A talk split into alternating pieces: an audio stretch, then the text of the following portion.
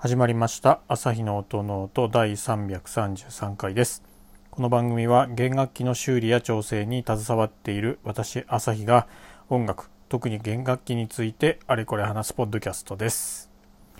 はいということでおお久しぶりです、えー、今回も少しまた時間が空いておりますが、えー、ちょっと今日は時間が取れているので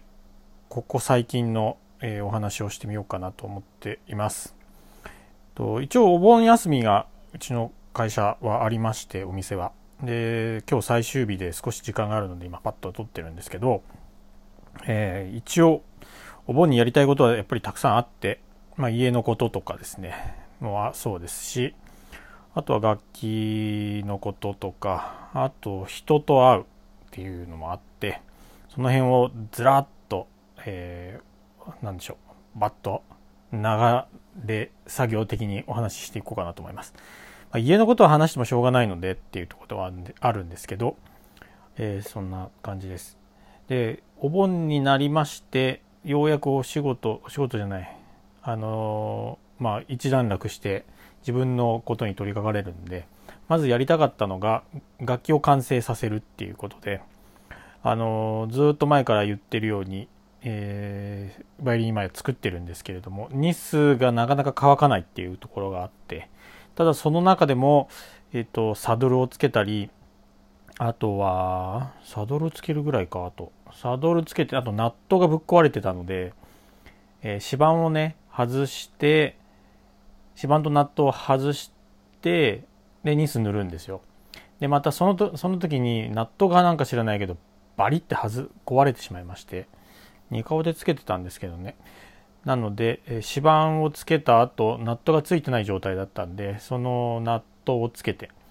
でナットに関してはまあ作ってたのは仕事の休憩中なんでなんですけど篠崎さんっていうですねあの埼玉に工房を持ってる、えー、篠崎バイオリン工房だったかな？弦楽器工房だったかな？のあのナット材を使ってまして。あそこのナット材は私はすごいいいなと思っています。割り材って言って割ってあの切り出して切り出してる？割り出している材なので目がしっかりしてるっていうかあの結構市販のナット材だと切り出してるんですよ。割ってるわけじゃなくて。なので変な方向にこう木の繊維が向いてたりとかしてすごい使いづらいなと思ってたんですけど、えー、その材は割り材なのでとても使いやすくて、えー、いいなと思ってます。あとはもうコントラバスとかチェロの、まあ、古い指板をちょっとだましだまし切り出して使ってはいたりするんですけど、まあうん、それもだんだんストックがなくなってきてるので今後は篠崎さんのところの、えナット材を使っていこうかなと思っていると。でまあナットは出来上がってサドルもくっついてで最後あとニスを乾かすのと、えー、フィッティングをやるっていう、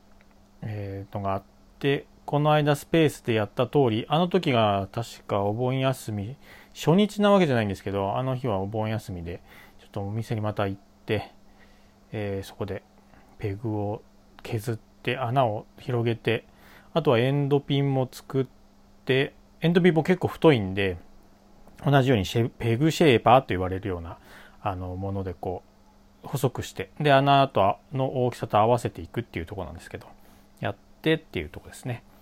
あと最後が、その次の次の日ぐらいなのかな。あの、日焼けサロンを作ろうということで、まあ、紫外線の UV、UV ライトを買いまして、で、段ボールにアルミホイルを内側ベタベタっと貼って、で、上はこう、熱せられるんで空気が出るように、えー、なんだ、穴を開けて、で、それに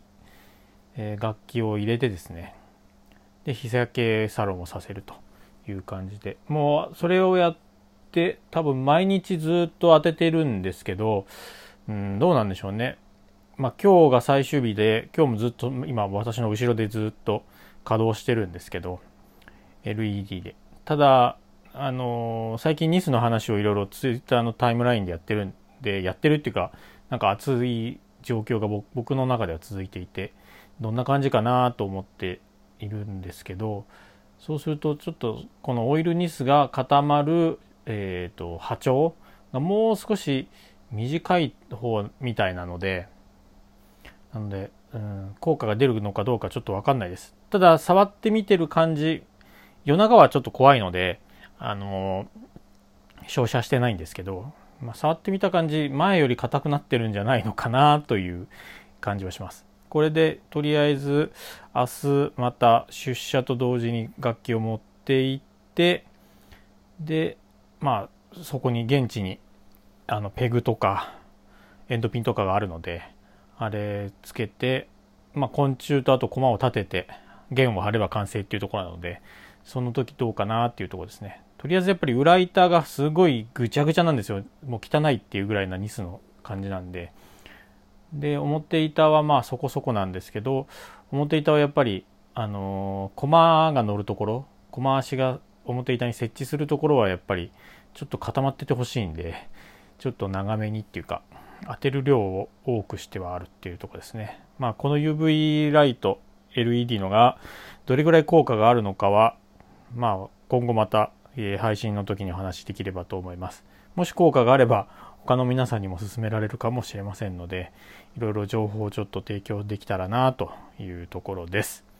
段ボールは何の時だったっけな？なんかすごい大きな段ボールをパッケージプラザみたいなところで買って全然使わずになんかで他の用って使う予定だったんですけど、えそれがちょうどあったのでそれを使って作ってっていうとこですね。あとはあの最、えー、おとといくらいかな？にえっ、ー、と、クレモナから帰ってきている、あのー、お名前出してもいいのかな？ちょっと本人に今度確認取ってみます。の制作家さんとお会いして、えー、向こうで買ってもらった道具をあの運んでもらってでそれを受け受けっていう受けるか。渡してはないので、えー、引き取るっていうのをこの間やってきまして、えー、そんなとこですね。でその時にもインタビューできたらお願いしますってことであどうぞどうぞっていうことだったんですけどやっぱりあれなんですよやっぱ職人が楽器のことを話すと、えー、インタビューじゃあちょっと場所を変えてっていうところの前になんかお昼ご飯食べながらあのお話ししてたんですけど楽しくなりすぎちゃってなのであのー、何ですかインタビューの時間が取れなかったんでまたオンラインとかでもややりましょうかっていう話になってるので、まあ、その時にはお話をここでお届けできたらなと思いますですね。で本人やっぱり帰ってきているのは営業も兼ねてっていうところで帰ってきてらっしゃったので、まあ、一時帰国なんですけどなので楽器を持ってらっしゃったんで見させてもらいました。まあすごい良かったですね、うん、なかなかここなんでしょうね。フルバーニッシュなんですけど、うん、ここまでの完成度の楽器はやっぱり久々に見てなんか気分が上がっているっていうとこですね。まあそれに比べて私の楽器はもう全然ダメなんでまあ、そこはねしょうがないっていうか僕は制作では生きてないんでっ